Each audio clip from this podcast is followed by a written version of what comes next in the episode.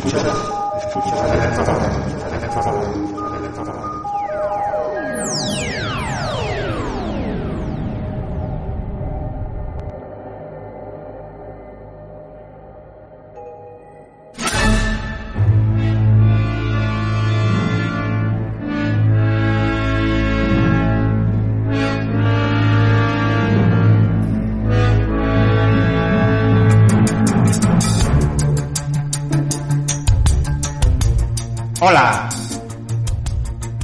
Bienvenidos a Cuentos en la Cueva de los Duendes. O si es lo mismo, bienvenidos a. La Aventura.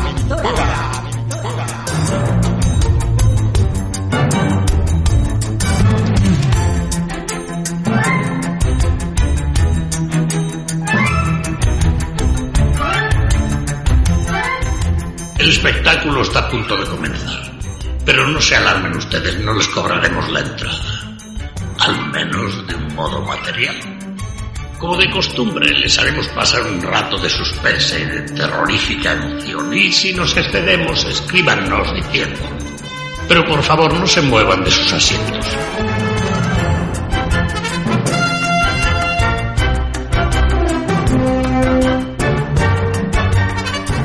En cuanto al relato que vamos a ofrecerles, se titula Viaje al centro de la Tierra Segunda parte. de Julio Verne.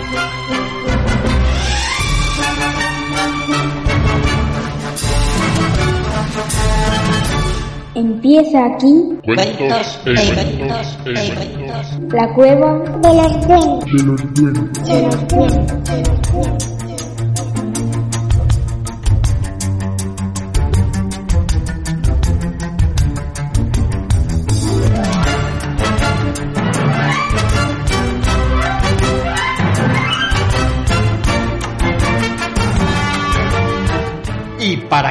Que la aventura pueda comenzar, primero hemos de sintonizar nuestra vieja y mágica radio.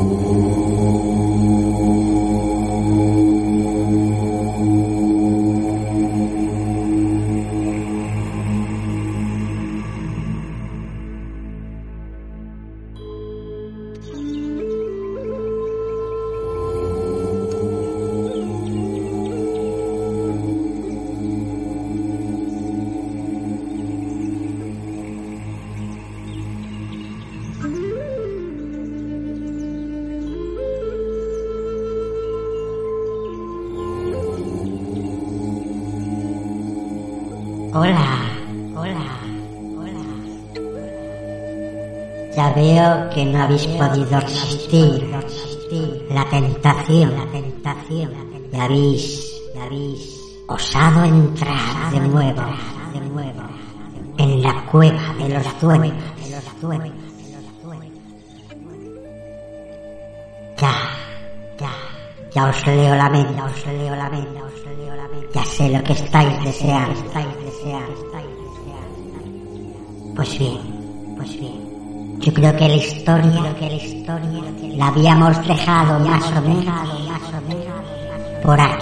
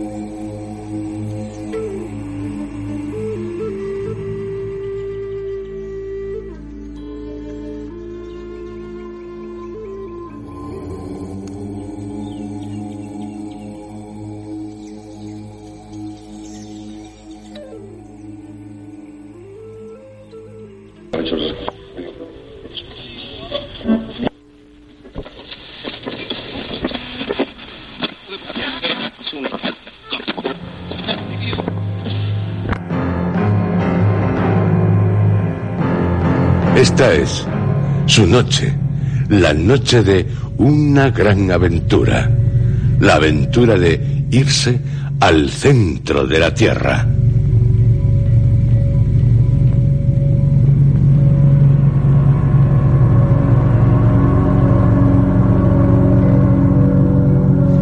Esto es lo que ya ocurrió en los 15 primeros capítulos de Viaje al Centro de la Tierra de Julio Verne, ofrecidos en nuestros tres anteriores programas.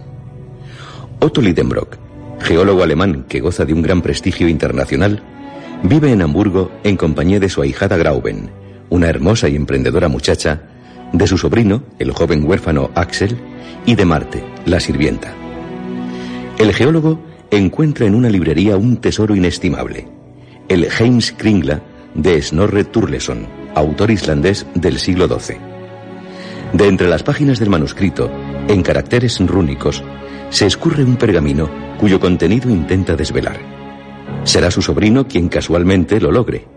Su autor, que resulta ser Arne Saknussen, un célebre alquimista islandés del siglo XVI, se refiere en el manuscrito a un viaje al centro de la Tierra. Viaje que el profesor decide emprender acompañado por Axel, trasladándose ambos a Islandia, donde tienen que descubrir el volcán del Sneffels, que la sombra del Escartaris acaricia antes de las calendas de julio. Alcanzan la cima del Sneffels tras una penosa ascensión, acompañados del guía Hans y unos porteadores.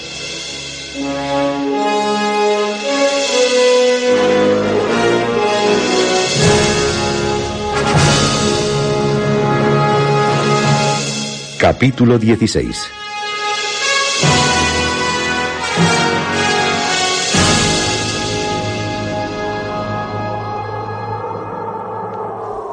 A la mañana siguiente nos despertamos casi helados por un aire muy frío, a pesar de lucir un sol espléndido. Dejé mi lecho de granito y me dispuse a gozar del magnífico espectáculo que se extendía ante mis ojos. Nos encontrábamos en la cima de uno de los dos picos del Sneffels, el del sur. Desde allí mi vista abarcaba la mayor parte de la isla. Por un efecto de óptica propio de las grandes alturas, las orillas parecían elevarse a la vez que se hundían aparentemente en las partes centrales.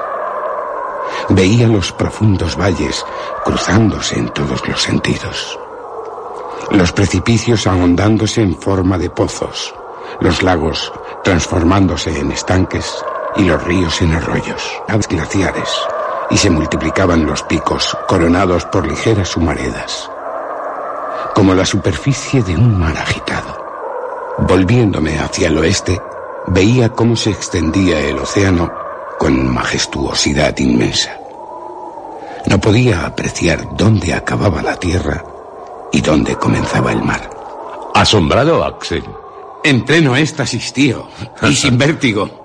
Ya me estoy acostumbrando a las alturas. Mira allí, aquella negrura envuelta por la bruma. Es Groenlandia.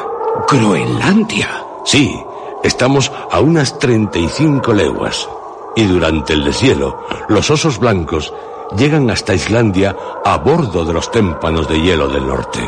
Pero eso ahora poco importa. Y si el que estamos en la cima del Sneffels. Hans, ¿en cuál de los dos picos del Sneffel nos encontramos? En el Escartaris. El Escartaris. Vamos al cráter. El cráter es como un cono invertido cuyo orificio puede tener un diámetro de media legua, su profundidad de unos dos mil pies. Imagino su aspecto cuando llamé. El fondo del embudo no medirá más de 500 pies de perímetro. A él se puede llegar fácilmente. Son bastante suaves sus pendientes, como un enorme trabuco de boca ancha. Mm. Si se disparara, no podríamos retroceder. No te quedes ahí parado, Asel. Hans, con su indiferencia habitual, volvió a encabezar el grupo. Para facilitar el descenso, Hans describía unas elipses muy prolongadas por el interior del cono. Era preciso marchar por entre las rocas eruptivas, algunas de las cuales, desprendidas, se precipitaban a saltos hasta lo más profundo del abismo. Algunas partes del cono formaban ventisqueros interiores. Hans avanzaba con la mayor cautela, tanteando el suelo con su bastón para descubrir las grietas. En ciertos pasos dudosos fue necesario atarnos unos a otros por medio de una larga cuerda, a fin de que si alguno resbalaba de improviso, quedase sostenido por los otros.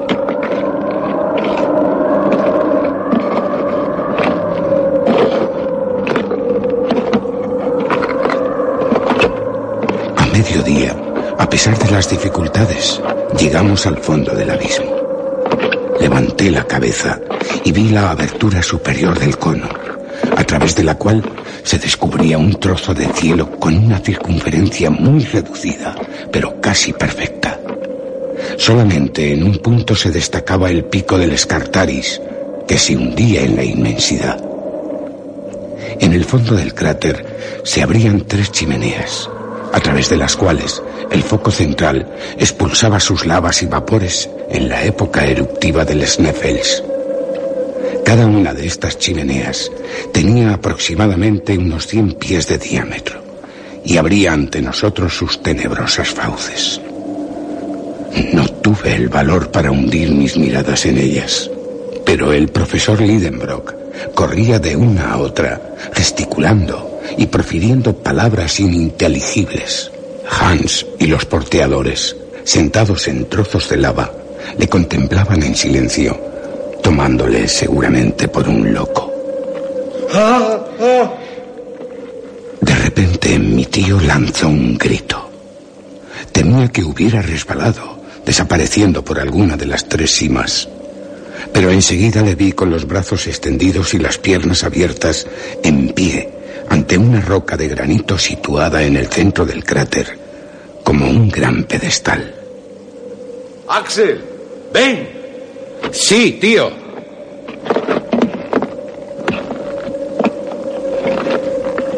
Mira, unos caracteres rúnicos, Sí. medio borrados por el tiempo, en la cara occidental del bloque. Arnek Sagnussen. El nombre de Sagnussen. Aún dudas, Axel. No. Ignoro cuánto tiempo permanecí sumido en mis reflexiones. Lo que sí sé es que al levantar la cabeza vi solo a mi tío y a Hans en el fondo del cráter.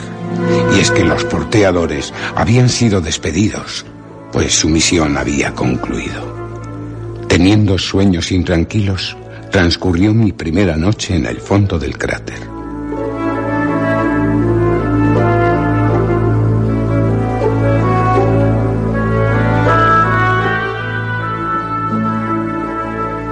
Al día siguiente, un cielo gris se extendía sobre el vértice del cono. Reparé en el color del cielo más por la cólera de mi tío que por la oscuridad del abismo. Sé la razón por la que el profesor está enfurecido. De las tres rutas que tenemos delante, solo una ha sido explorada por Sagnussen. Tenemos que conocerla por la sombra del Escartaris, acariciando sus bordes durante los últimos días del mes de julio. Pero no hay sol. Y si el cielo se mantiene nublado durante seis días, habrá que aplazar la observación para otro año. Transcurrió el día sin que ninguna sombra se proyectara sobre el fondo del cráter. Mi tío, durante aquel día, el 25 del mes, no me dirigió la palabra ni una sola vez. El 26 transcurrió del mismo modo. Una lluvia mezclada con nieve cayó durante todo el día. Hans construyó con trozos de lava una especie de caverna. Yo me entretuve en seguir con la vista los millares de cascadas naturales que descendían por las vertientes del cono y cuyas piedras acrecentaban el murmullo ensordecedor.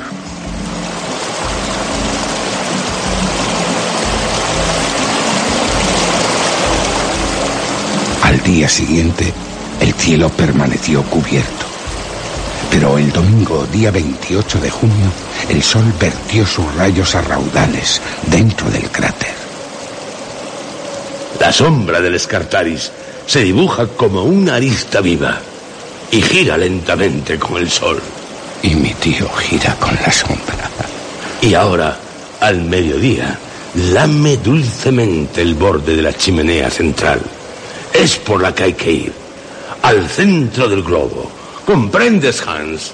Ford. Adelante. Era la una y trece minutos de la tarde.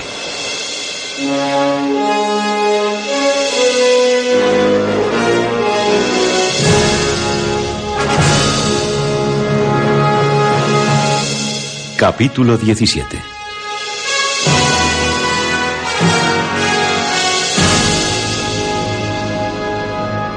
Comenzaba el verdadero viaje. Hasta entonces las fatigas habían sido mayores que las dificultades.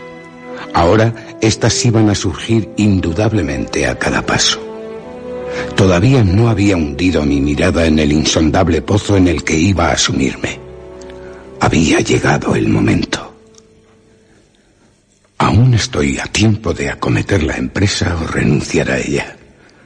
Pero lo cierto es que me avergüenza dar marcha atrás ante el guía. Hans parece aceptar con toda tranquilidad la aventura. Desprecia el peligro. Me sonroja la idea de ser menos valeroso que él. Si no estuviera, recurriría a argumentos disuasorios, pero si me viera Grauben. En fin. Ahora estoy en el borde de la chimenea central, sobre una roca suspendida. Tengo que mirar hacia abajo. Oh, Dios. El vértigo me sube a la cabeza como. como una borrachera. Del abismo. Axel. Voy a caerme. Quiet. Pero una mano me retuvo. La de Hans. Oh, Axel. Me temo que no has tomado suficientes lecciones de abismo. Y bien, el pozo, aunque tiene sus paredes talladas casi a pico, presenta numerosos salientes que nos facilitarán el descenso. Desenrollaremos esta cuerda de 400 pies de longitud. Hans, deja caer por el pozo la mitad. Y ahora la enrollas en un bloque de lava saliente. Sí, y después echas por la chimenea la otra mitad.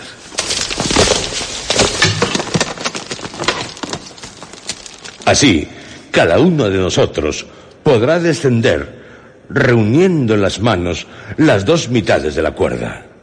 Al alcanzar los 200 pies de profundidad, la recuperaremos soltando un extremo y recuperando el otro.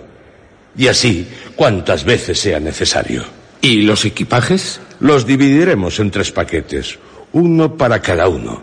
Hans se encargará de las herramientas y una parte de los víveres. Tú de otro tercio de los víveres y de las armas. Y yo del resto de los víveres y de los instrumentos delicados. ¿Y la ropa? ¿Y las cuerdas y las escalas? Bajarán solas. ¿Cómo? Vas a verlo.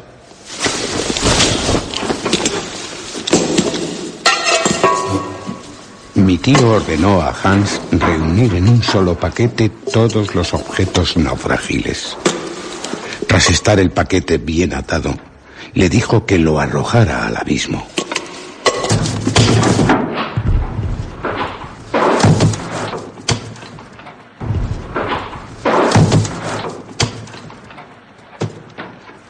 El paquete ya hizo el viaje. Ahora nos toca a nosotros. Comenzamos el descenso, con Hans a la cabeza. Tras él, mi tío y yo el último. Bajábamos en un profundo silencio, solo alterado por la caída de fragmentos de rocas que se precipitaban por la cima. Me dejé resbalar, por así decirlo, agarrándome frenéticamente a la doble cuerda con una mano y asiéndome con la otra a la pared por medio de mi bastón. Al cabo de media hora, pusimos por fin el pie en la superficie de una roca fuertemente encajada en la pared de la chimenea. Hans tiró de la cuerda por uno de sus cabos, elevó el otro en el aire y después de haber rebasado la roca superior, volvió a caer arrastrando consigo numerosos pedazos de piedra y de lava que cayeron a manera de granizada con grave peligro nuestro. Inclinándome por encima de nuestra estrecha plataforma, pude observar que el fondo del agujero todavía era invisible. Volvió a reanudarse la maniobra de la cuerda y una media hora más tarde habíamos descendido ya a una profundidad de 200 pies. Cuanto más bajamos, mayor confianza tengo. Nos hallamos en pleno terreno primario, en un suelo en el que se ha producido la operación química de los metales inflamados al contrario. Tras 14 maniobras de cuerda, alcanzamos un total de 2.800 pies. Ya Halt. Hemos llegado ¿A dónde? al fondo de la chimenea perpendicular. ¿Y no hay otra salida? Una especie de corredor tuerce hacia la derecha. Mañana lo veremos. Y ahora, a cenar y a dormir.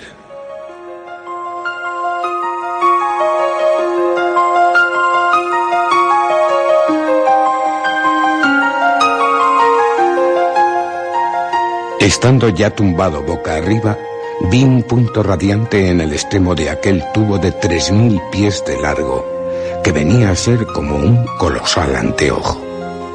Era una estrella desprovista de todo centelleo. Según mis cálculos, debía ser la beta de la osa menor. Después me dormí profundamente.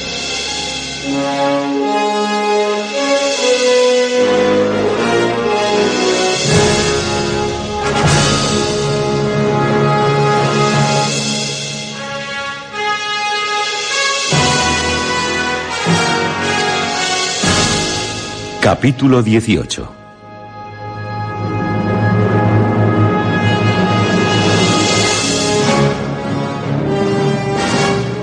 Hacia las ocho de la mañana nos despertó un rayo de luz. Las mil facetas de la lava de las paredes lo reflejaban y lo esparcían como una lluvia de chispas. Esta luminosidad era lo bastante intensa como para permitirnos distinguir los objetos que había a nuestro alrededor. ¿Qué me dices, Axel? ¿Has pasado alguna noche tan tranquila en nuestra casa? Ni carros, ni vendedores. No, cierto. Pero hay algo en esta tranquilidad que me inquieta. ¿Espantado? Oh, ¿qué será más tarde? Todavía no hemos penetrado ni una pulgada en las entrañas de la Tierra. Este largo tubo vertical se detiene poco más o menos al nivel del mar. El barómetro lo indica. Mientras, Hans recuperó el paquete que habíamos arrojado, que se había quedado colgado de un saliente. Comimos galletas y carne fresca, regándolas con unos cuantos tragos de agua mezclada con ginebra. Tras el desayuno, mi tío sacó de su bolsillo su cuaderno de notas y escribió. Lunes 29 de junio. Cronómetro 8 horas 17 minutos de la mañana. Barómetro 29P7L. Termómetro 6 grados. Dirección sur-sureste. Y ahora, Asel, es cuando verdaderamente nos hundiremos en las entrañas del globo. He aquí, pues, el momento preciso en que empieza nuestro viaje. ¡En marcha! Encendimos las linternas y cada cual cargó con su paquete. Entramos en la galería.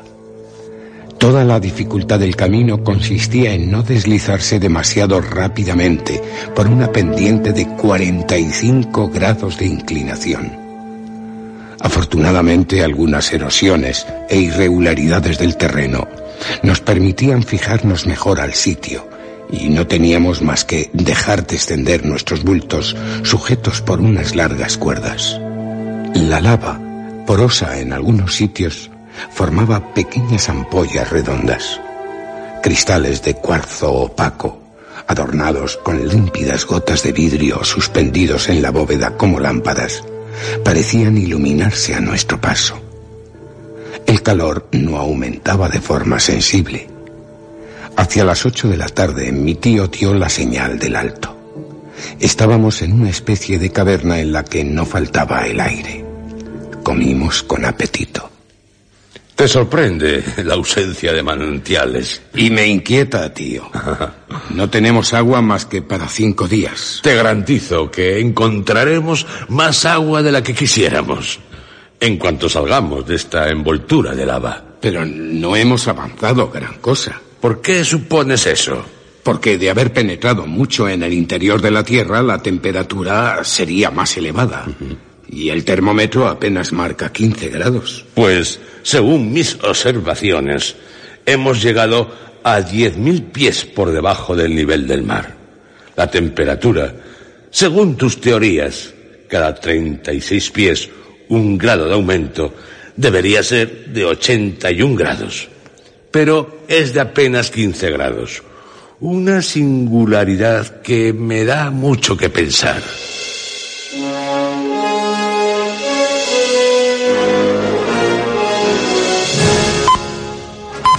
Capítulo 19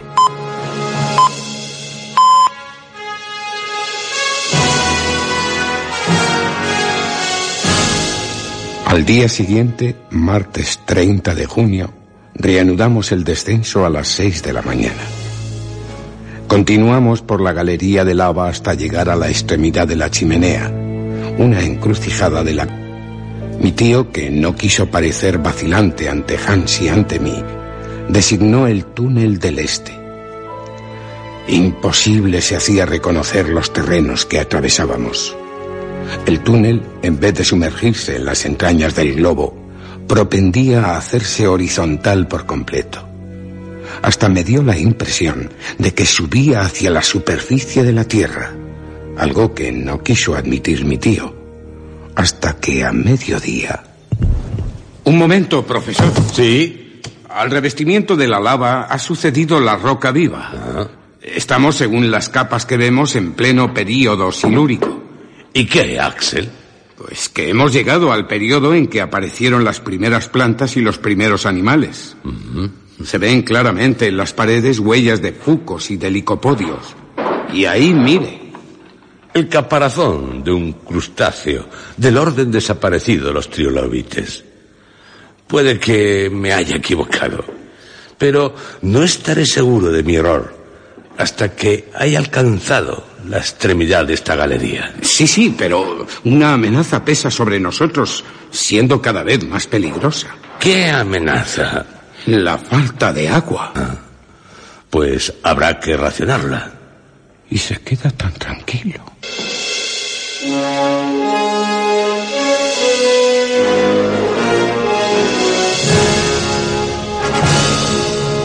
Capítulo 20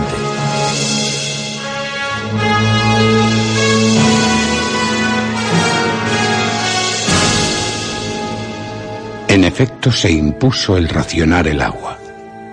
Durante toda la jornada siguiente nos hastió la galería con sus interminables arcadas. Andábamos casi sin decir palabra. Hans nos había contagiado su mutismo. El camino no subía, por lo menos de forma sensible. A veces incluso parecía inclinarse, pero esta tendencia poco acusada no tranquilizaba al profesor. Remontábamos la escala de la vida animal. Pero mi tío solo esperaba que ocurrieran dos cosas. O que un pozo vertical se abriese de repente bajo nuestros pies, permitiéndonos descender, o que un obstáculo impidiese continuar el camino. Y acababa el día sin que ninguna de estas dos cosas tuvieran lugar. El viernes, tras una noche en la que comencé a sentir los tormentos de la sed, nos hundimos de nuevo en el laberinto de la galería. Tras diez horas de marcha, al apoyarme en la pared izquierda en un tramo que se estrechaba, la mano se quedó negra. Tío, una mina de carbón. Sin mineros. ¿Quién sabe? Esta galería, horadada a través de capas de hulla, no es obra del hombre. No quiere reconocer que acabaremos muriendo de sed. Hans preparó la cena. Apenas probé bocado y solo bebí las pocas gotas de agua que constituían mi ración. El sábado, a las seis de la mañana, volvimos a ponernos en camino. La temperatura permanecía sensiblemente igual a la que existía en el curso de nuestro paso en medio de las lavas y de los esquistos. Únicamente mi olfato se veía afectado por un olor muy acusado de protocarburo de hidrógeno, el gas que los mineros denominaban grisú. Por fortuna, no íbamos iluminados por antorchas. La excursión a lo largo de la mina duró hasta la noche. Las densas tinieblas no permitían calcular la longitud de la galería. Pero de pronto, a las seis, tropezamos con un muro que nos obstruía el camino. Un callejón sin salida. Pues bien, tanto mejor. ¿Mejor? Ahora, por lo menos, ya sé a qué atenerme. No es este el camino seguido por Sagnussen. Y no podemos hacer otra cosa que desandar lo andado. Descansemos una noche y antes de tres días habremos llegado al punto en que las dos galerías se bifurcan. E iremos por la que no elegí. Si aún nos quedan fuerzas para ello. Tío, mañana nos faltará totalmente el agua. ¿Y también nos faltará el valor, Axel? No me atreví a responderle.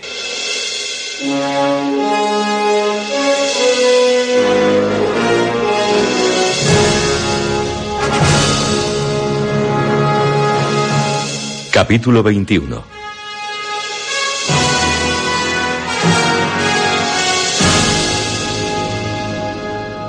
Al día siguiente partimos muy temprano. Debíamos apresurarnos. Era necesario llegar lo antes posible a la bifurcación. Los sufrimientos de nuestro regreso mi tío los soportó con la cólera de quien se siente humillado. Hans con el conformismo de su pacífica naturaleza y yo lo confieso, quejándome y desesperándome. Tal como había previsto, el agua se acabó al final del primer día. Nuestra provisión de líquido se redujo a la ginebra, pero este licor infernal quemaba la garganta. La temperatura era sofocante. El cansancio paralizaba mis miembros y en más de una ocasión podría caer desfallecido. Por fin, el 7 de julio, arrastrándonos sobre las rodillas y las manos, llegamos medio exangües al punto de intersección de las dos galerías. Allí permanecí como una masa inerte, tendido sobre la lava. Hans y mi tío, apoyados contra la pared, intentaban masticar algunos trozos de galleta. Caí en un sopor del que me despertaría mi tío. Pobre Axel. Pero vivo, tío. Ah, sí. Me conmueve esta muestra de cariño a la que no estoy acostumbrado. Bebe. Se ha vuelto loco. De mi cantimplora hay unas gotas. Gracias, tío. El último sorbo de agua. Lo he guardado como un tesoro porque sabía que lo ibas a necesitar. Tío. Sí, Axel. Ahora hay que volver al Sneffels. Volver. No te han devuelto el valor. Esas gotas de agua. Jamás renunciaré a alcanzar el centro de la tierra. Moriremos.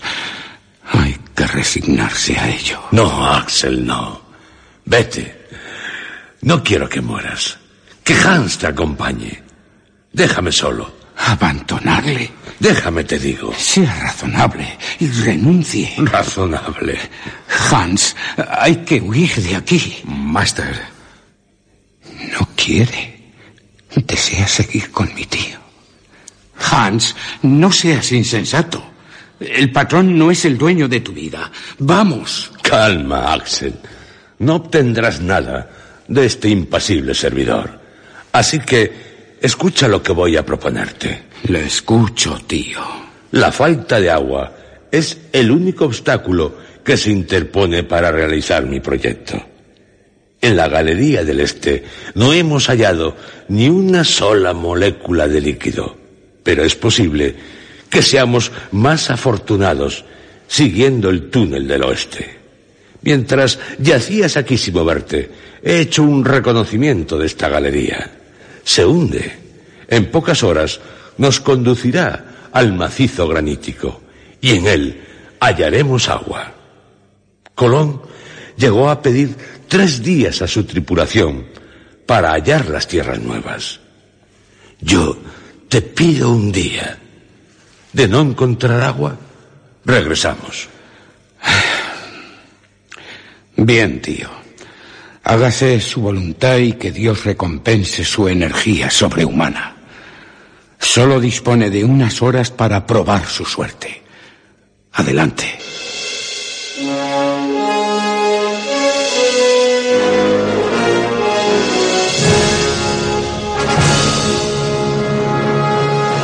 Capítulo 22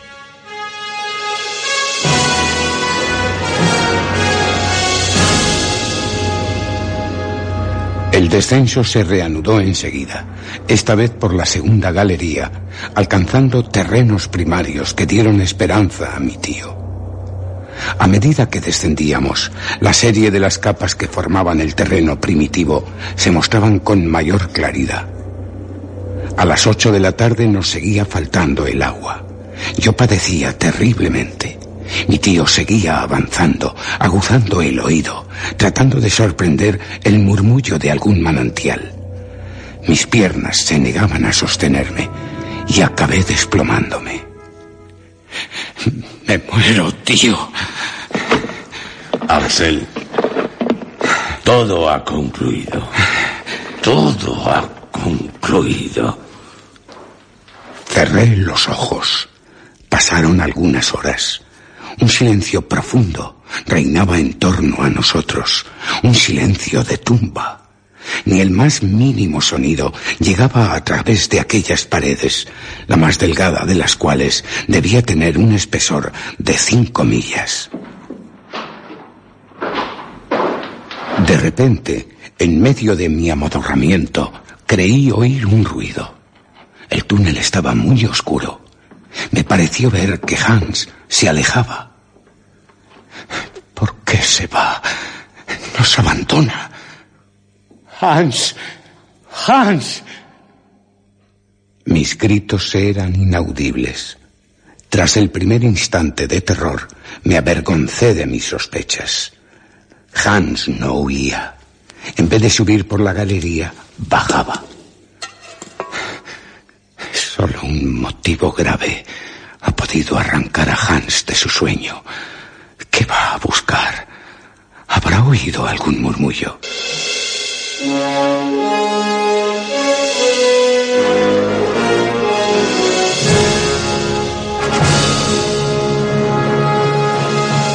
Capítulo 23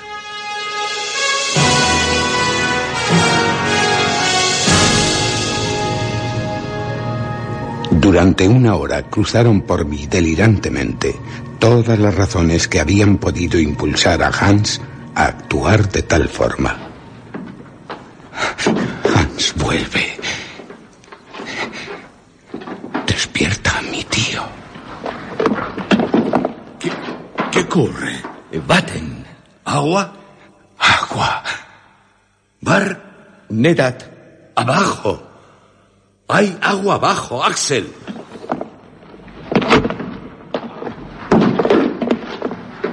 Nos internamos enseguida por un pasadizo.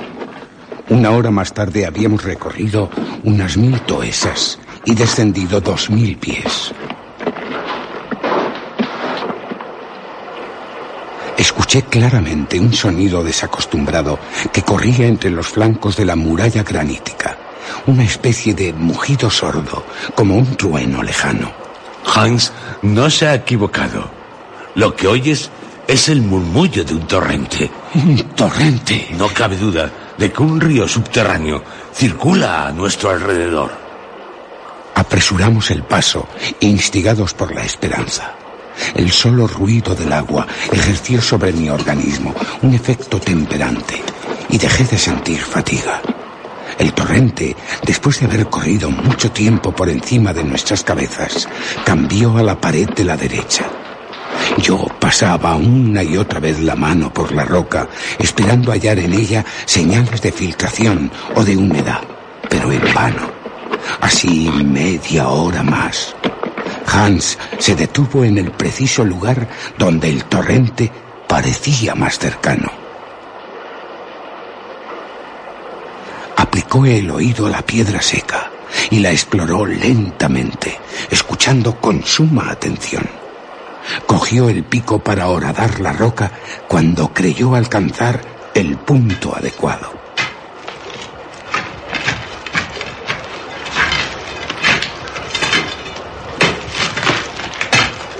A la media hora había llegado a hacer una cavidad de casi un pie de diámetro.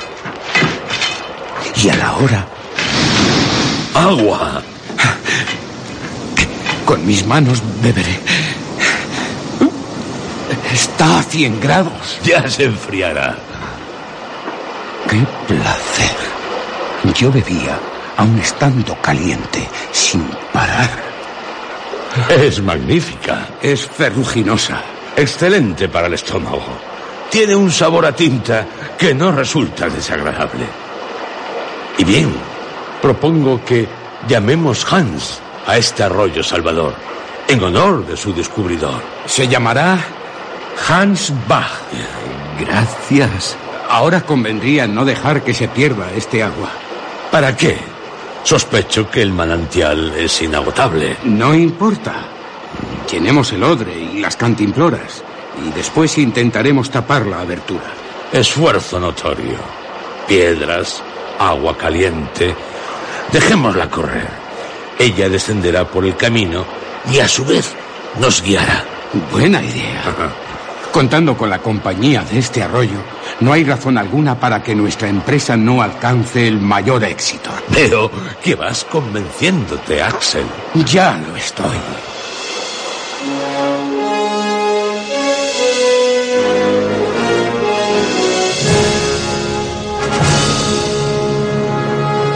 Capítulo 24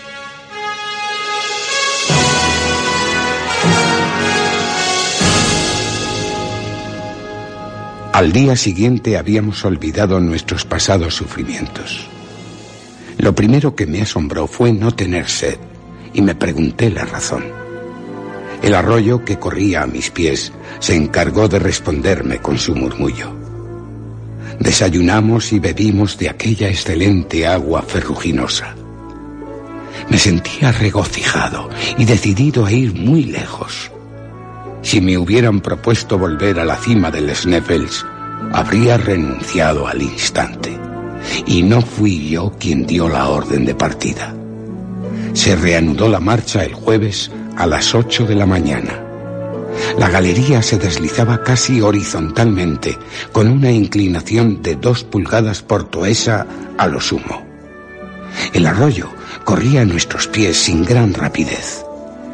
Pero, aunque muy poco a poco, nos aproximábamos al centro de la Tierra.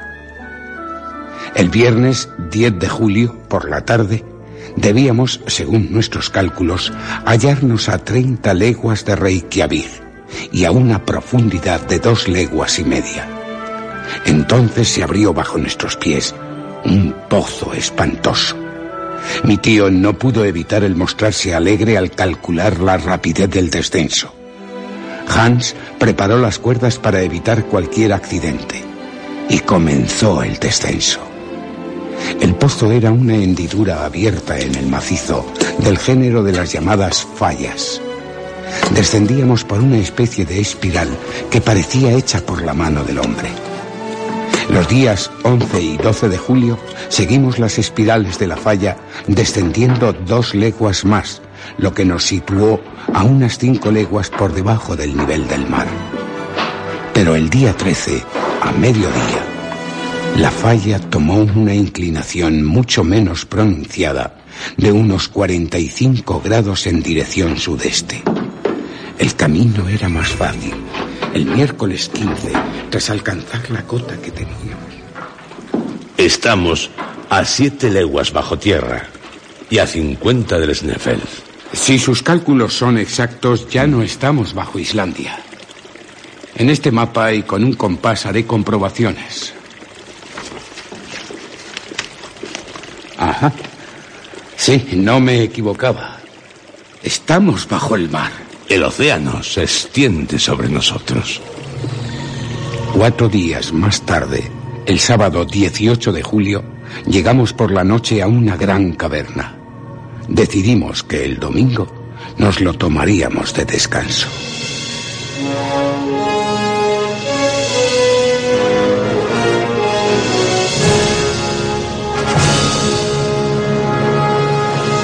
Capítulo 25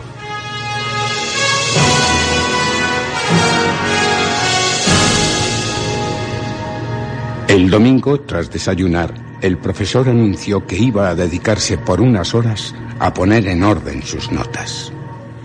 Hemos hecho, desde el punto de partida, 85 leguas. Estamos bajo el Atlántico. Sí. Tal vez ahora en él los navíos sean sacudidos por una tempestad sobre nuestras cabezas.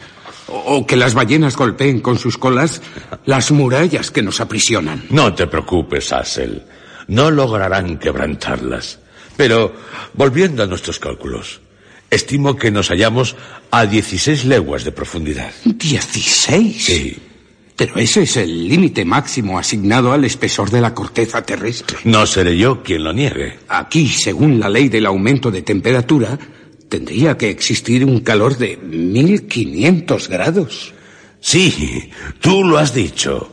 Tendría. Pero los hechos vuelven a desmentir las teorías. ¿Qué marca el termómetro? 26 grados 6 décimas. Pues no faltan más que mil y pico grados para que los sabios tengan razón. Axel, el aumento proporcional de la temperatura es un error.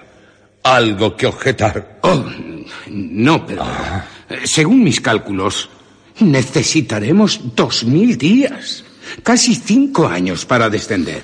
Sin contar que además... Al diablo tus cálculos. Al diablo tus hipótesis.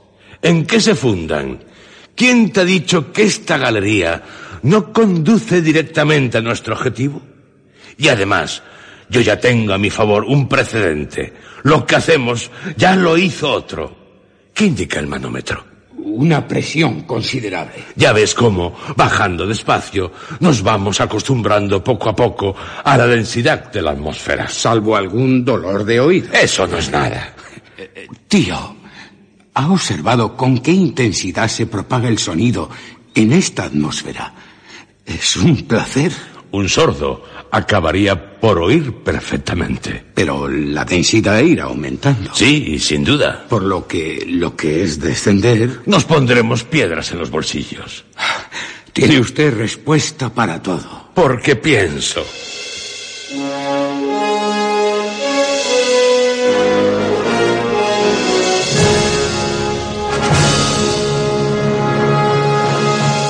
Capítulo 26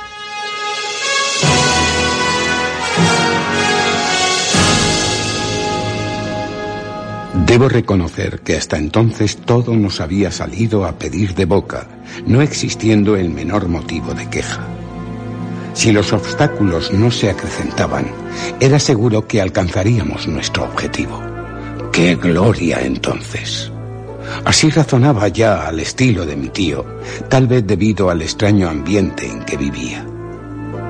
Durante algunos días, una serie de rápidas pendientes, algunas de ellas terriblemente verticales, nos adentraron profundamente en el macizo interno. Hubo otros en que hicimos de legua y media a dos leguas hacia el centro. descensos peligrosos, durante los cuales la destreza de Hans y su asombrosa sangre fría nos fueron muy útiles. El 7 de agosto, nuestros sucesivos descensos nos habían llevado a una profundidad de 30 leguas. Aquel día, el túnel seguía un plano poco inclinado. Yo iba delante. De pronto, al volverme, comprobé que me encontraba solo. ¿Será que he andado muy deprisa? ¿O que mi tío y Hans se han parado? Me iré a reunir con ellos.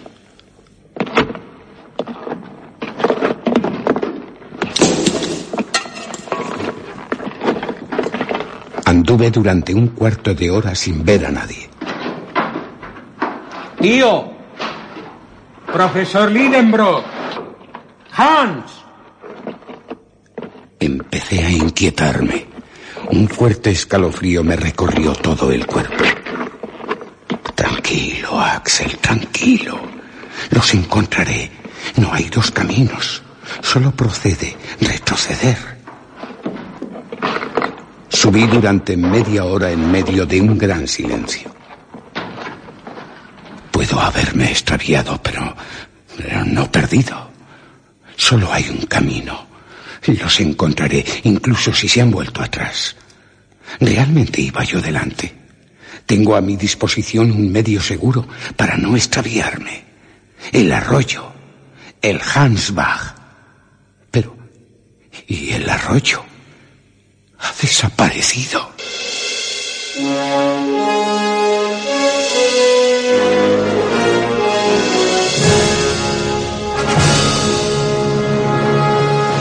Capítulo 27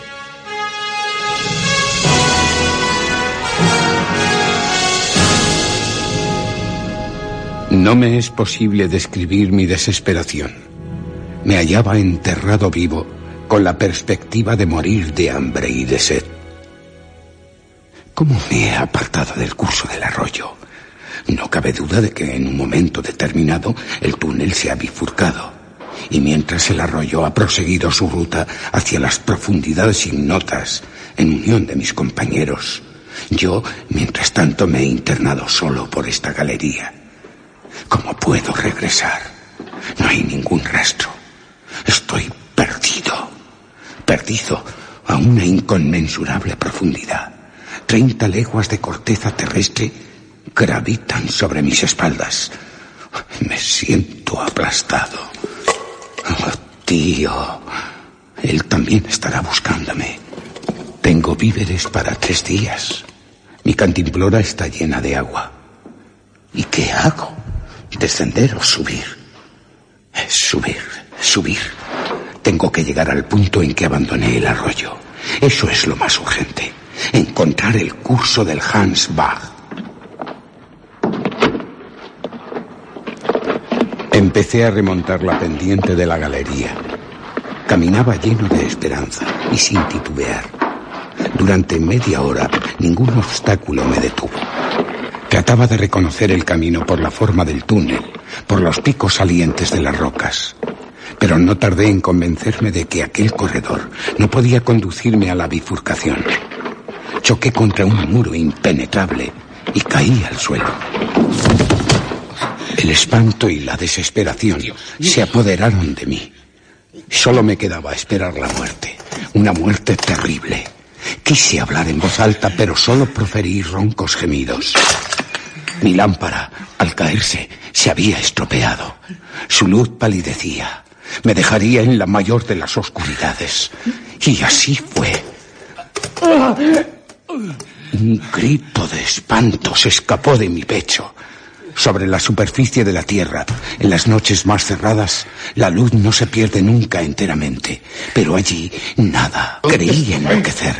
Me levanté con los brazos hacia adelante, intentando tantear las paredes, huyendo al azar por el laberinto, descendiendo, corriendo a través de la corteza terrestre, llamando, gritando, destrozándome en los salientes de las rocas, cayéndome y levantándome ensangrentado, buscando beber la sangre que me anegaba el rostro, esperando siempre que mi cabeza se rompiera contra el muro.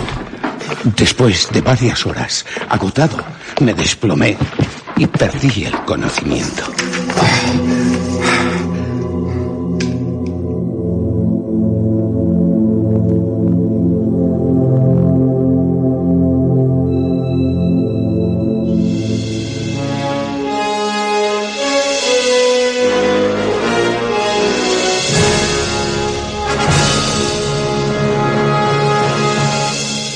Capítulo 28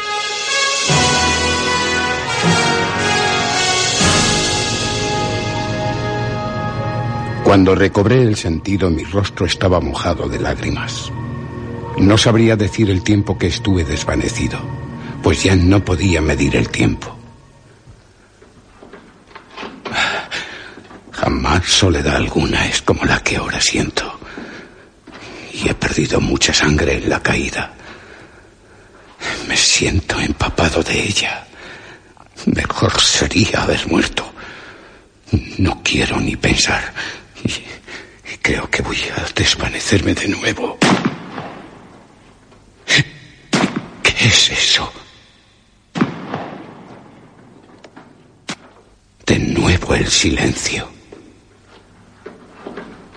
Como unas explosiones o, o como... For Lore. Alguien grita. Tienen que ser ellos. For Lore. ¿Qué, significa? Me levantaré. Oh, oh. ¡Socorro!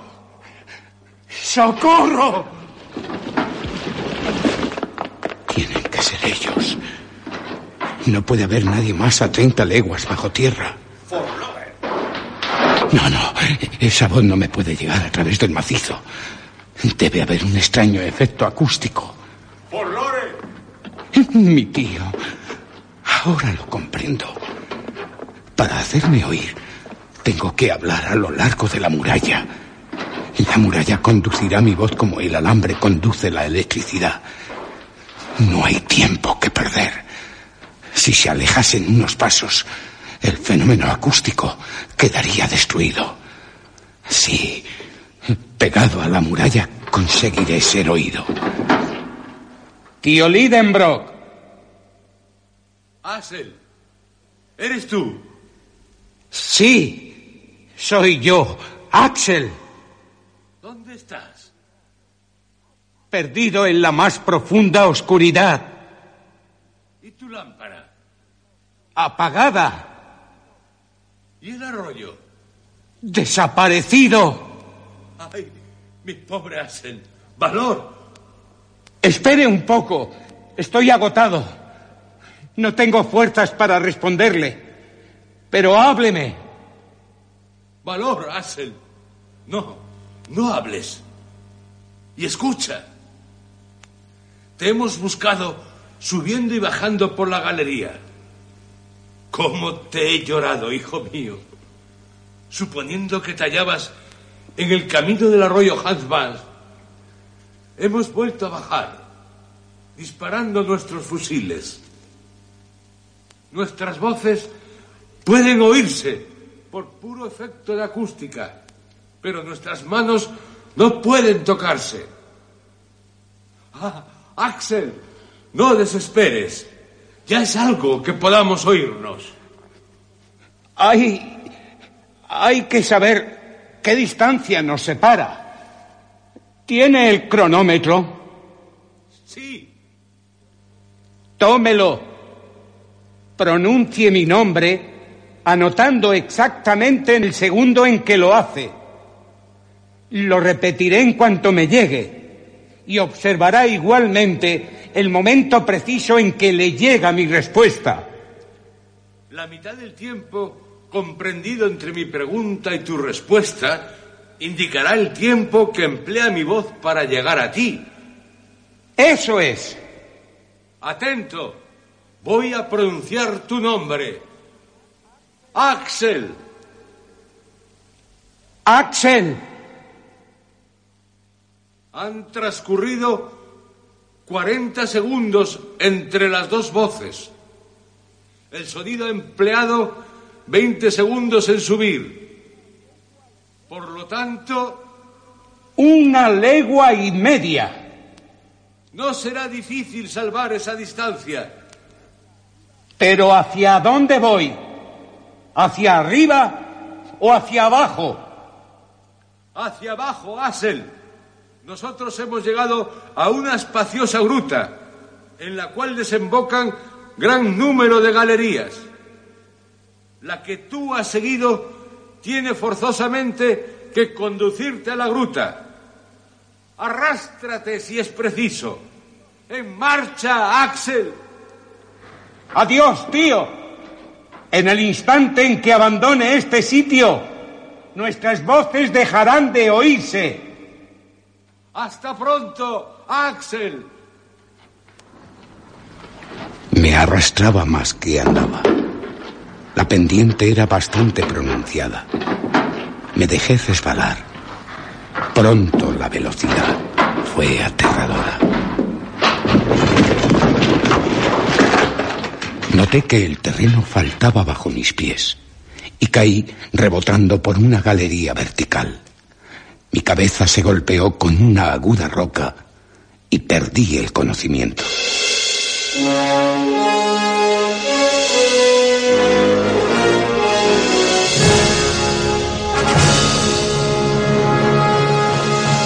Capítulo 29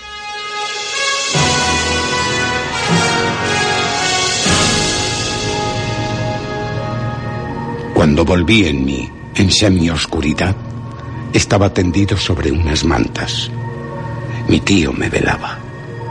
A mi primer suspiro me tomó la mano. Vive. Sí. Hijo mío, te has salvado. Me conmueve su tono. Hay que llegar a este extremo para que mi tío se muestre tan entrañable. Gotha. Buenos días, Hans. Y ahora, tío. Sí. ¿Dónde nos encontramos? Mañana, Axel. Ahora estás muy débil. Te he envuelto la cabeza en compresas. Duerme. Mañana lo sabrás todo. Son las once de la noche. Y hoy es domingo, 9 de agosto. Y, y ya no te diré más. Al día siguiente, al despertarme, miré a mi alrededor. Mi lecho estaba instalado en una asombrosa gruta ornada de magníficas estalagmitas y el suelo era de arena fina. Había una inexplicable claridad y oía como el murmullo de las olas cuando se mueren a la orilla de una playa y como silbidos de brisa. Estaré aún soñando, pero ni mis ojos ni mis oídos pueden engañarme de tal manera. Será un rayo de luz que penetra por una hendidura de las rocas. Habremos vuelto a la superficie de la tierra. Habrá renunciado mi tío. Buenos días, Axel. Apostaría cualquier cosa a que te encuentras mejor. sí, y tengo hambre. Comerás, Axel. Ya no tienes fiebre. Hans frotó tus heridas con no sé qué ungüento islandés y se han cicatrizado. Vamos, come. ¿Y cómo llegué hasta aquí? Tuviste suerte al precipitarte por una galería casi perpendicular. Caíste envuelto en un torrente de piedras y así apareciste en la gruta. Es, es increíble que no te hayas matado. Por Dios, que no debemos separarnos más. Y estoy sano y salvo. La, la cabeza. Sí. Eh, temo tener el cerebro trastornado. ¿Hemos regresado a la superficie del globo? Oh, Hansel, por supuesto que no. En tal caso debo estar loco. Veo luz de día, oigo el ruido del mar, del viento. ¿Querrá explicarme? No puedo, porque no se puede explicar. Pero comprenderás que la ciencia geológica no ha dicho aún su última palabra. ¿Y si me levanto? No, Axel. El aire libre puede perjudicarte. ¿El aire libre? Sí. El viento es bastante fuerte. Puede sentarte mal. Un poco de paciencia. Mañana nos embarcaremos. ¿Qué, qué, qué embarcaremos? ¿Es que acaso teníamos un río, un lago, un mar a nuestra disposición? Una embarcación en un puerto interior. Mi tío no pudo detenerme. Me envolví en una manta y salí de la gruta.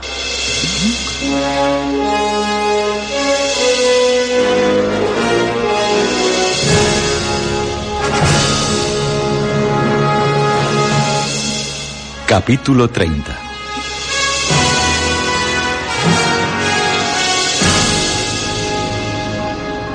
Al principio no vi nada.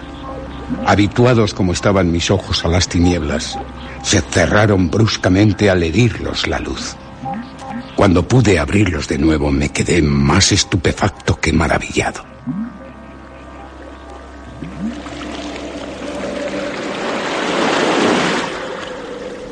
¡El mar! Sí, el mar Lidenbrock. Creo que ningún navegante puede disputarme el honor de haberlo descubierto, ni el derecho de darle mi nombre. El comienzo de un gran lago o de un océano se extiende ante nosotros. La orilla muy escabrosa, cubierta de una fina arena, sembrada de caparazones, fósiles de los primeros seres de la creación. Las olas se rompen con el rumor característico dentro de los grandes espacios cerrados. Algunas gotas llegan a mi rostro. Peñascos, promontorios. Un verdadero océano, pero desierto y muy bravío. Mis ojos podían pasearse a lo lejos sobre aquel mar gracias a una claridad especial que iluminaba los más insignificantes detalles. No era la luz del sol con sus haces brillantes y la espléndida irradiación de sus rayos, ni tampoco la claridad difusa y pálida del astro de la noche. El poder alumbrador de aquella luz, su expansión temblorosa, su blancura metálica y seca, la escasa elevación de su temperatura, su brillo superior en realidad de la luna, acusaban evidentemente un origen puramente eléctrico. Era una especie de aurora boreal. La bóveda suspendida sobre mi cabeza. El cielo, si se quiere, parecía formado en su parte baja por grandes nubes, vapores movedizos y que deberían convertir en determinados días, por efecto de las condensaciones, en lluvias torrenciales. Las capas eléctricas producían extraños juegos de luz sobre las nubes más elevadas. El efecto era triste. En lugar de un firmamento brillante de estrellas, sentía por encima de las nubes una bóveda de granito que me aplastaba bajo su peso. Según un capitán inglés, Sainz Balfour, la Tierra es una inmensa esfera hueca. Tendría razón.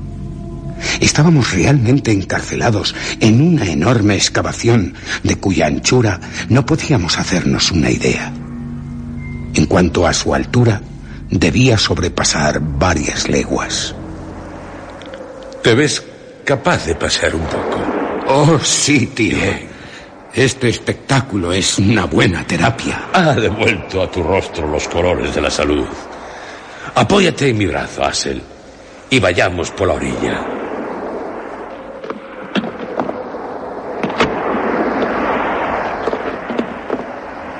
Enormes peñascos a nuestra izquierda, amontonados unos sobre otros.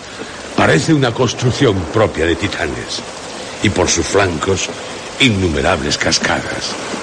Bello espectáculo. Y arroyos. Mira, ese es el Hans Bach. Lo echaremos de menos. Es igual a los otros. Un poco ingrata la respuesta de mi tío. Eh, tío, ¿y eso? Es un bosque espeso, frondoso. Los árboles. ¿Los árboles son árboles? Todos cortados según un patrón gigantesco. Parecen hongos, que es lo que son. Un bosque de hongos blancos, de 30 a 40 pies de altura, con un casquete de igual diámetro. Hay miles. ¿Y allá? ¿Aquellos arbustos? Oh, ya he estado por allí mientras tú dormías. En la superficie son humildes arbustos, pero aquí son gigantescos. Licopodios, helechos arborescentes. Asombroso.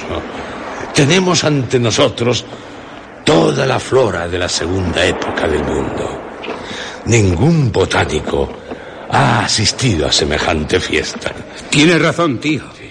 Es un inmenso invernadero. Y también un zoológico. ¿Cómo? Mira el polvo que pisamos. Hay huesos diseminados. Osamentas. De animales antediluvianos. La mandíbula inferior del mastodonte. Ah, los molares del dinoterio. Un fémur posiblemente de un megaterio. No han caído aquí por casualidad. No. Los animales debieron vivir a orillas de este mar subterráneo en esos bosques. Allí veo esqueletos enteros, pe- pero... ¿Qué? Que, que no me explico la presencia de estos animales en una caverna de granito. Ya. La existencia de la vida animal sobre la Tierra data tan solo de los periodos secundarios. Y yo te respondo diciendo que este terreno es precisamente un terreno secundario. ¿A tan gran profundidad? Sin duda. En una determinada época se produjeron en la Tierra hundimientos del suelo, siendo arrastrados terrenos sedimentarios al fondo de los abismos. ¿Por qué no? Claro. Pero eh, si vivieron animales antidiluvianos, ¿no andará por ahí alguno vivo todavía? No sé. ¿Dónde terminará el mar? Me pregunté sentándome en la cumbre de un promontorio. ¿Y a dónde conduciría? ¿Y si podríamos alguna vez explorar las orillas opuestas? Mi tío no dudaba de ello. Por lo que a mí respecta, lo temía y lo deseaba un tiempo. Aquella noche, bajo la impresión de aquellos extraños acontecimientos, me quedé profundamente dormido.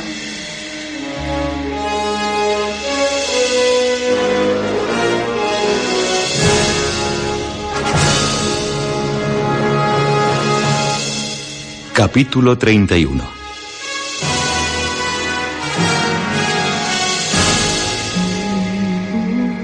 Al día siguiente me desperté completamente restablecido. Pensé que un baño me sería altamente saludable y fui a sumergirme durante algunos minutos en las aguas de aquel mar. Regresé a la gruta con un excelente apetito. Hans preparaba el desayuno. Es la hora de la marea. Y hay que estudiar tal fenómeno. ¿La hora de la marea? Sí. ¿Acaso llega hasta aquí la influencia de la luna y del sol? ¿Y por qué no, Axel? ¿No están los cuerpos sometidos en su conjunto a la atracción universal? Cierto, sube. Y por el avance de las olas, verás que el mar asciende una decena de pies.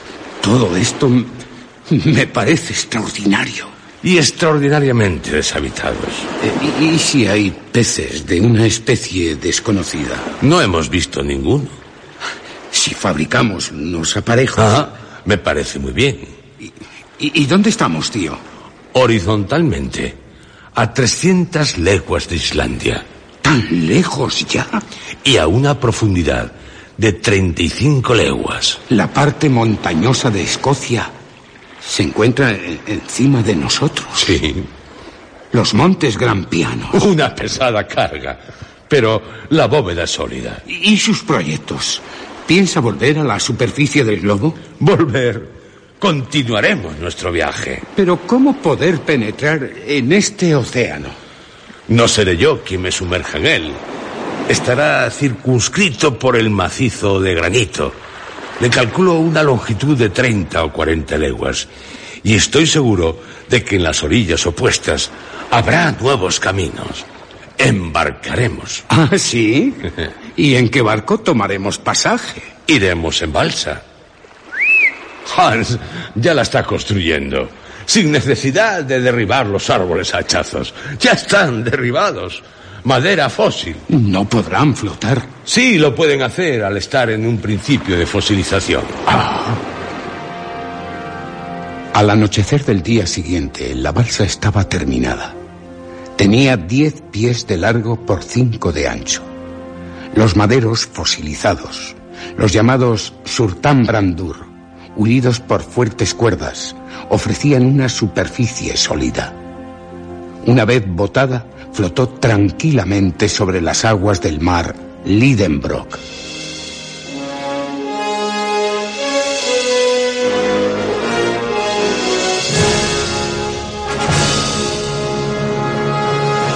Capítulo 32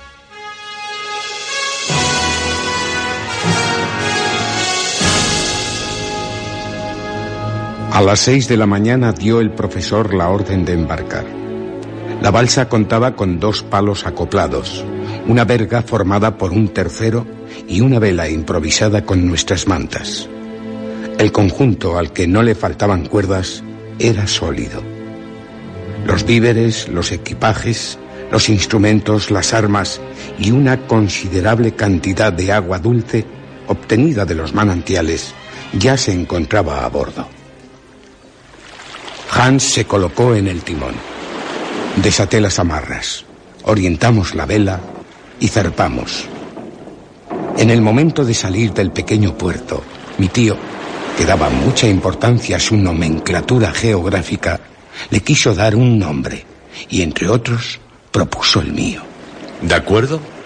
Yo tengo otro mejor que proponeros. ¿Cuál? Eh, el de su ahijada Grauben. Ah. Puerto Grauben quedaría muy bien en el mapa. Pues que así se llame. Así es como el recuerdo de mi adorada birlandesa se asoció a nuestra expedición aventurera. Soplaba una brisa del nordeste que nos impulsaba con gran rapidez. Las densas capas de la atmósfera ejercían un considerable empuje, actuando sobre la vela como un poderoso ventilador. Al cabo de una hora, mi tío pudo precisar con bastante exactitud nuestra velocidad. Si continuamos así, haremos por lo menos 30 leguas cada 24 horas y no tardaremos en avistar la orilla opuesta.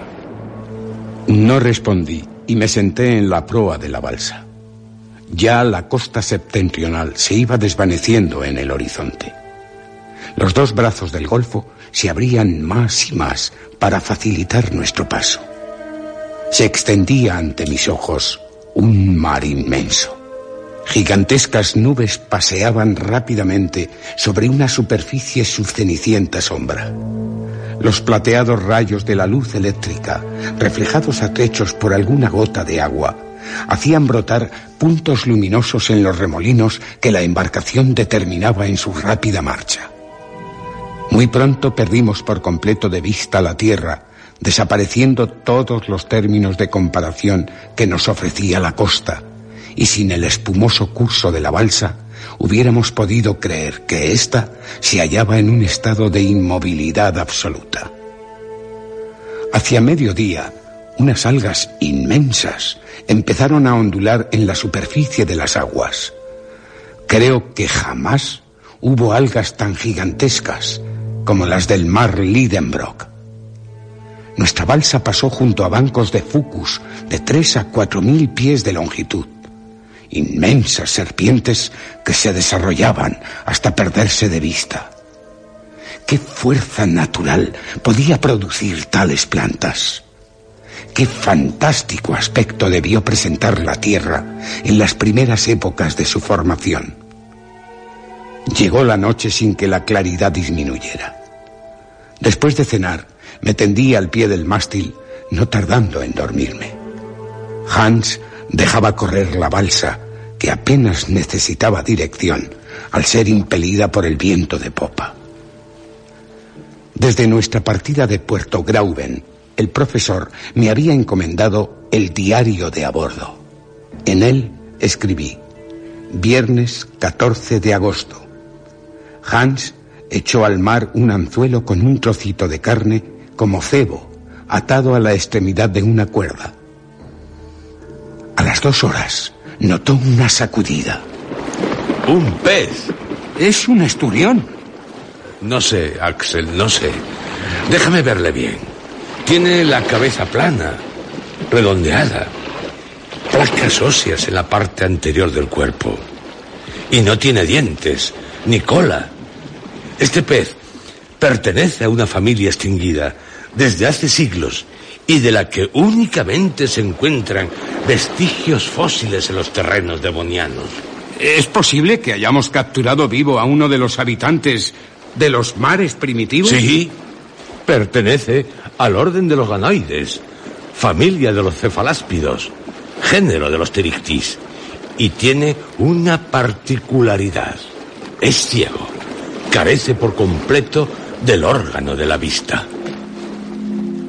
En dos horas recogemos gran cantidad de pterictis y de peces pertenecientes a otra familia extinguida, los diptéridos, especies de las cuales solo sabíamos por sus fósiles, por lo que empezamos a temer que también hubiera saurios vivos, y escribí en el diario, Sueño despierto. Creo ver en la superficie de las aguas a los enormes quersitos, esas tortugas antediluvianas, semejantes a islotes flotantes. Por las playas pasan los grandes mamíferos de los primeros tiempos, el leptoterio, el mericoterio, más lejos el paquidermo lofiodón, ese tapir gigantesco que se esconde detrás de las rocas, presto a disputar su presa a ese extraño animal que era el anoploterio, mezcla de rinoceronte, caballo, hipopótamo y camello. También veía al mastodonte gigante con su trompa y al megaterio, apoyado sobre sus enormes patas, escarbando en la tierra. Más arriba, el protopiteco, primer mono aparecido en la superficie de la tierra. Más por encima, el pterodáctilo, de manos aladas. Todo el mundo fósil renace en mi imaginación. Mis sueños van más allá de la aparición de los seres animados. Toda la vida de la Tierra se resume en mí, y mi corazón es el único que late en este mundo despoblado. No hay estaciones ni climas. El calor propio del globo aumenta sin cesar hasta neutralizar al del astro radiante. La vegetación crece de forma exagerada. Los siglos pasan como días. Remonto la serie de transformaciones terrestres cuando el estado líquido fue reemplazando al sólido bajo la acción de un calor más intenso. Las aguas corren por la superficie del globo. Los vapores envuelven la Tierra que acaba siendo una masa gaseosa, incandescente, grande como el Sol y tan brillante como él. En el centro de esta nebulosa soy arrastrado a los espacios planetarios. Mi cuerpo se sutiliza, se sublima y se mezcla como un átomo imponderable con los vapores que trazan en el infinito su órbita inflamada. ¡Qué extraño sueño! ¿A dónde me lleva? ¡Axel! ¿Eh? ¿Qué? ¡Cuidado! ¡Te vas a caer! ¡Me voy! Hans me ha agarrado. Si no es por él, te hundes en el mar. Estás enfermo, Axel. Una alucinación. Todo, todo va bien. Sí, todo va bien, salvo tú. Buena brisa, el mar tranquilo. No tardaremos en tocar tierra, pero cuidado con las alucinaciones.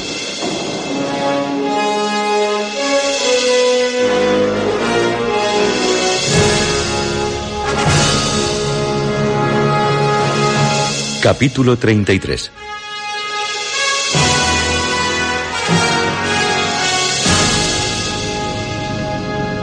Sábado 15 de agosto. No hay tierra a la vista. El horizonte muy lejano. Mi tío está de mal humor. Lleva a menudo el catalejo a sus ojos. ¿Por qué está tan inquieto, tío? El viaje lo estamos realizando en las condiciones más favorables. Y la balsa navega rápida. ¿Inquieto? No. Impaciente sí. Me preocupa que este mar sea tan grande. Creí que tendría unas 30 leguas y ya hemos recorrido tres veces esa longitud sin avistar aún las orillas del sur. Y no descendemos. Estamos perdiendo el tiempo. Y no estamos aquí para dar un paseo en barca. Pero si estamos siguiendo la ruta indicada por Sagnussen. Esa es la cuestión. Atravesó Sagnussen este mar. Puede que Al seguir el camino indicado por el arroyo, nos hayamos extraviado. El espectáculo es magnífico. Quiero alcanzar el objetivo, así que no me hables de admirar nada. Domingo 16 de agosto. Verdaderamente este mar es infinito. Mi tío lo ha sondeado varias veces, atando uno de los picos al extremo de una cuerda de 200 brazas de longitud. Y no hallamos fondo. Pero al extraer la cuerda... Thunder. Thunder. No, no sé lo que quiere decir Hans. En el pico hay unas señales como... como si el hierro hubiera sido apretado entre dos cuerpos duros. Han nos dice que son dientes. ¿Dientes? Sí, son dientes. Los que han dejado su huella incrustada en el metal. Se agitará un monstruo de las especies extinguidas en las capas profundas de las aguas más temibles que una ballena, más voraz que un escualo. Lunes 17 de agosto. Recuerdo a los animales antediluvianos. Eran soberanos en los mares jurásicos. Nadie los ha visto vivos. Mis ojos no dejan de mirar con horror el mar. Maldita sea la idea de haber lanzado la sonda. Ha debido irritar a algún animal. Y suerte si no nos ataca. Echo un vistazo a las armas y me aseguro de que están a punto de ser usadas.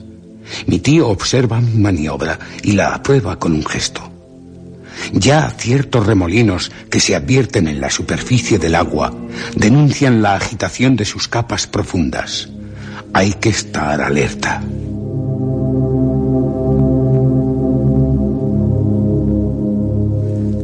Martes 18 de agosto. Llega la noche, o por mejor decir, el momento en que el sueño nos fuerza a cerrar los párpados, porque aquí no hay noche, y la implacable luz fatiga nuestros ojos obstinadamente. Pasadas dos horas. ¿Qué ocurre, Axel?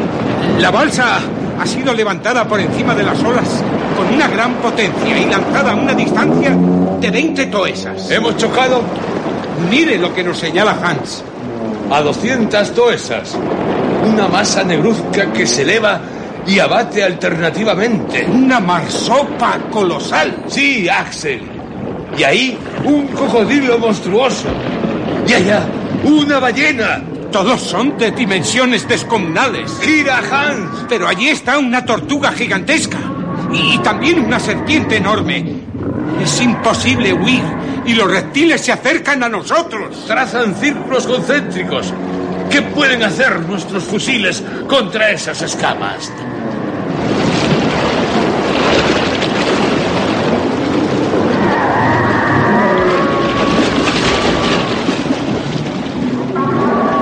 Estamos mudos de espanto. Por un lado se nos acerca el cocodrilo, por otro la serpiente. El resto de la manada marina ha desaparecido. Voy a hacer fuego, pero Hans me detiene con un gesto. Los dos monstruos pasan cerca de la balsa y se precipitan uno contra otro. El furor les impide darse cuenta de nuestra presencia.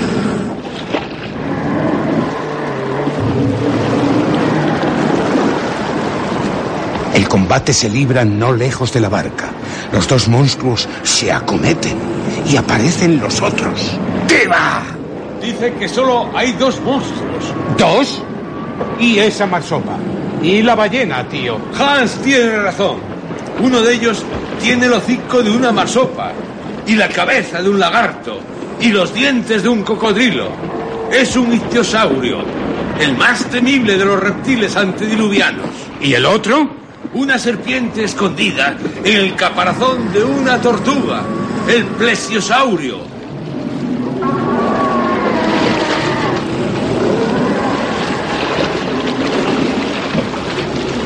Los dos monstruos tratan de despedazarse. Levantan montañas de agua que llegan hasta la balsa, poniéndonos a punto de zozobrar. Se oyen silbidos de una intensidad escalofriante.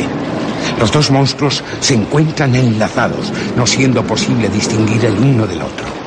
Cabe temerlo todo de la rabia del vencedor. El combate continúa encarnizadamente durante una hora, dos horas. Los monstruos se acercan y se alejan alternativamente de la balsa. Permanecemos inmóviles, siempre dispuestos a hacer fuego. De pronto, el ictiosaurio y el plesiosaurio desaparecen produciendo un colosal remolino. Pasan varios minutos. ¿Habrá acabado el combate? ¿Seguirá en las profundidades del mar?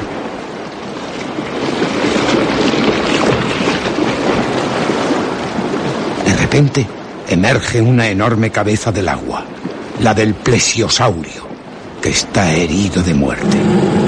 Su largo cuello se yergue, se hunde, se eleva de nuevo, se curva, azota las olas como un látigo gigantesco, se retuerce como un gusano cortado. Pronto la agonía del reptil, que despide trombas que nos ciegan, toca a su fin. Disminuyen sus movimientos y su largo tronco se extiende como una masa inerte sobre las ya reposadas aguas. ¿Qué ha sido del ictiosaurio? Volverá a aparecer en la superficie del mar.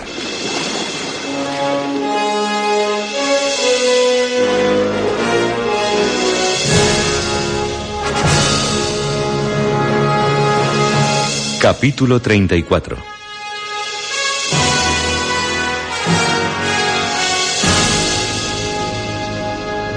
Miércoles 19 de agosto. El viento, soplando con fuerza, nos ha permitido alejarnos rápidamente del escenario del combate. El viaje recobra su monotonía, que no deseo sea interrumpido por peligros como el de ayer. Jueves 20 de agosto. Al mediodía se oye un fragor lejano. El profesor supone que es el propio del mar cuando se rompe contra una roca o islote. Pero Hans encaramándose a lo alto del mástil, no distingue ningún escollo. Transcurren tres horas. Los mugidos parecen provenir de una catarata lejana. Vamos, pues, hacia una catarata que nos precipitará en el abismo, porque el fenómeno no proviene de la atmósfera y apenas hay corriente. Una botella vacía que arrojó al mar se ha quedado a sotavento. Hacia las cuatro, Hans vuelve a encaramarse en lo alto del mástil. Hans parece ver algo. Sí, sus ojos están fijos en algún punto. Ya desciende. Der Nere. Allí, eh, con el anteojo. Un momento. Sí, cierto. ¿Qué ve, tío? Una inmensa columna de agua que se eleva por encima del océano. ¿Otro monstruo marino? Puede ser. Pues cambiemos el rumbo. Ah, no. El rumbo no se cambia por muchos monstruos que avistemos. Hans mantuvo inflexible el timón. El monstruo, calculé por la distancia que nos separaba de él, tenía que tener un tamaño sobrenatural. A las ocho de la tarde no estamos ni a dos leguas del surtidor. Su cuerpo negruzco, enorme, monstruoso, se extiende en el mar como un islote. Un gran cetáceo está inmóvil, como dormido. Me sobrecoge el terror. Pero Hans, señalando el punto amenazador, grita. Holme. Una isla. Es una isla. ¿Y esa columna de agua? Heiser. Un geyser parecido a los de Islandia. Confundir una isla con un monstruo marino. A medida que nos aproximábamos a él, las dimensiones del chorro líquido fueron volviéndose grandiosas. El islote se nos representa hasta el punto de confundirnos con un inmenso cetáceo. Atracamos.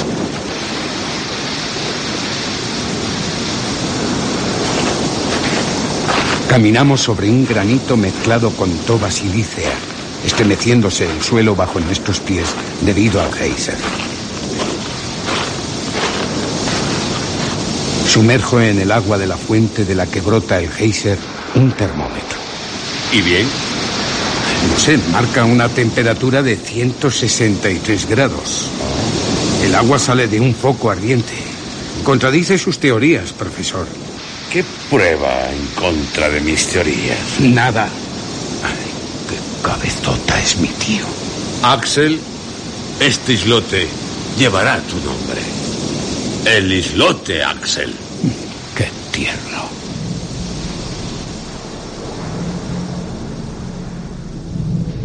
Partimos tras contemplar el geyser durante unos minutos. Hemos atravesado 270 leguas marinas desde Puerto Grauben y nos hallamos a 620 leguas de Islandia, bajo Inglaterra.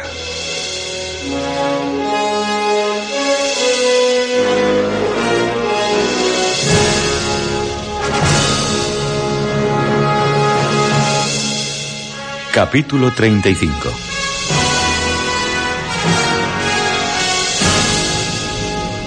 Viernes 21 de agosto.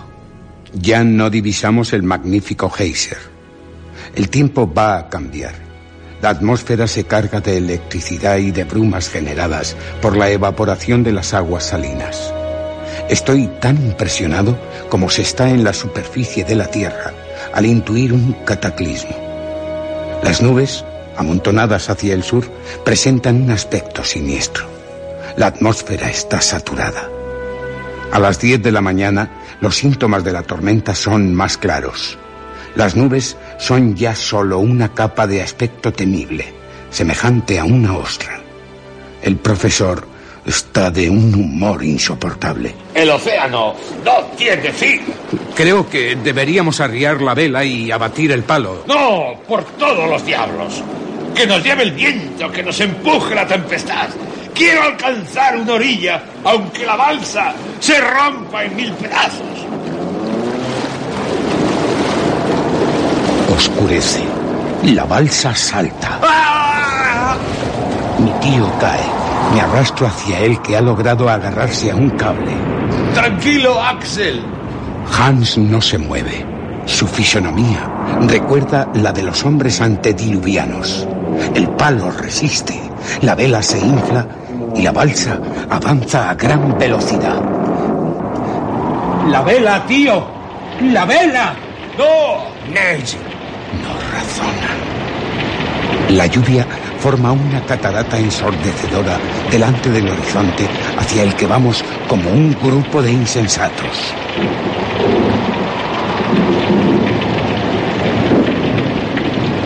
Pero antes de llegar a ella, se produce de repente un desgarrón en la nube. El mar entra en ebullición y la electricidad acumulada en las capas superiores de la atmósfera entra en juego.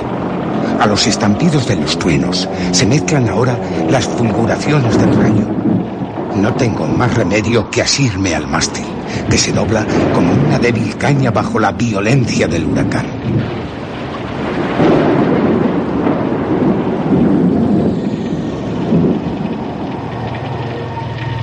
Mis notas están muy incompletas. No he encontrado ya más que algunas observaciones tomadas maquinalmente. Por su concisión y también por su falta de claridad, dan fe de la emoción que me dominaba.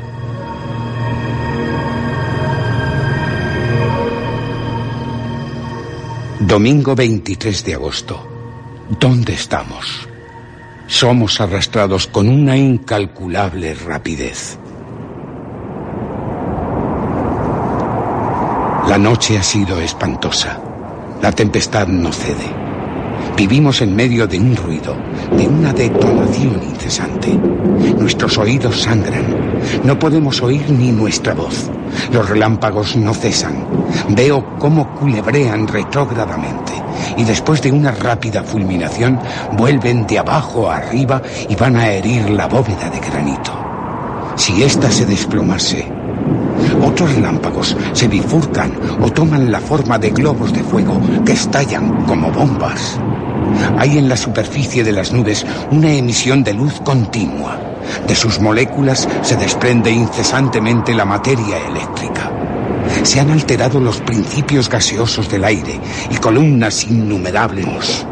Mi tío está echado cuán largo es en un extremo de la balsa. Hans imperturbable y el calor aumenta.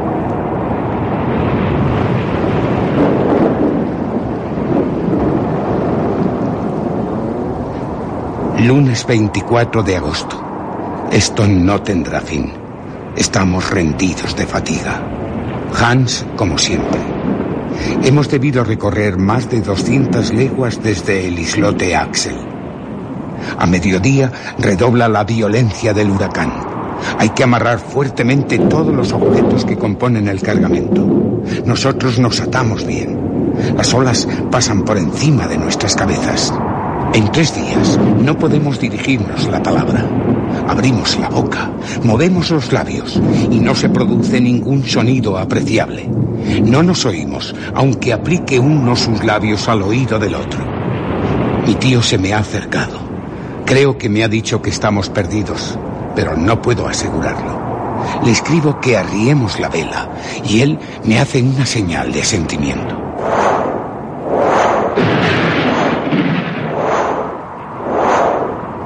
En ese preciso momento aparece un disco de fuego al borde de la balsa. El mástil y la vela, arrancados de un golpe, se elevan a una prodigiosa altura. Permanecemos helados de espanto. El disco, mitad blanco, mitad azulado, es del tamaño de una bomba de 10 pulgadas. Se pasea lentamente, girando con sorprendente velocidad al soplo del huracán.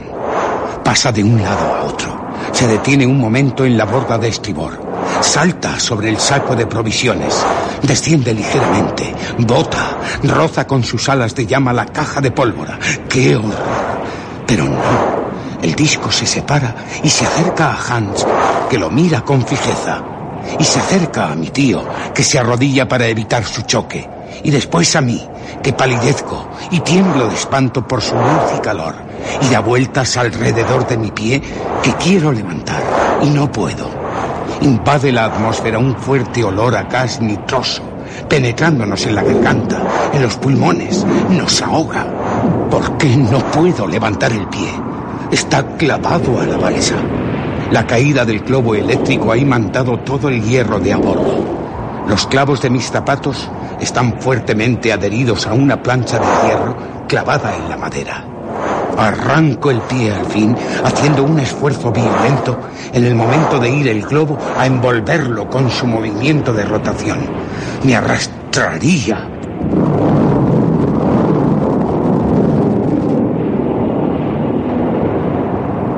El globo estalla. Nos inunda un mar de llamas.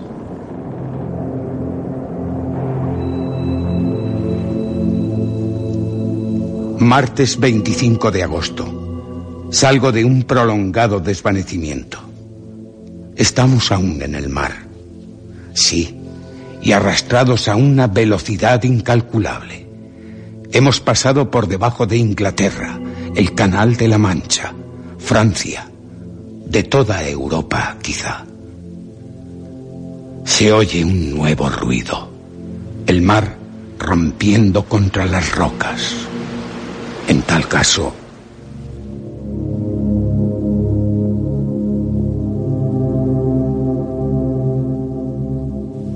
¿Habrán alcanzado al fin la costa sur? Lo sabrán en nuestro próximo programa. No se lo pierdan. Continuaremos nuestro viaje al centro de la Tierra.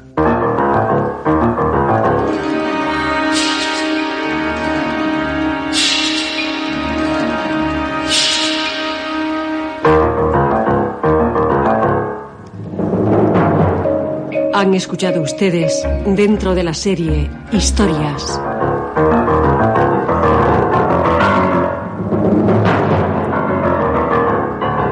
Viaje al centro de la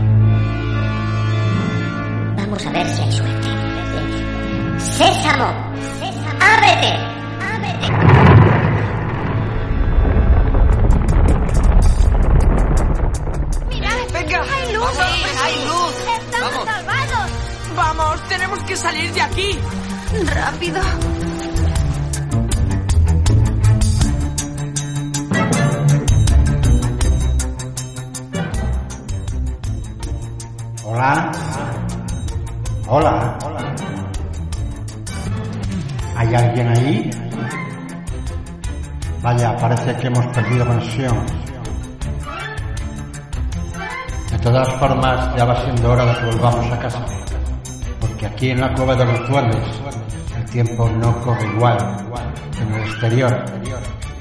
Y pueden vuestros familiares estar muy preocupados. No obstante, nos vamos a dejar así. así. Volveremos otro día con el final de esta historia.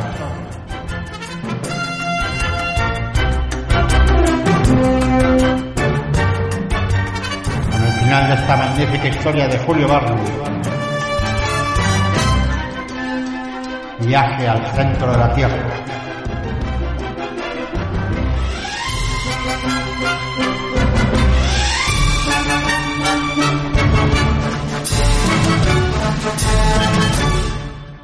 Espero que os haya gustado y si es así, por favor, al me gusta y correr la voz.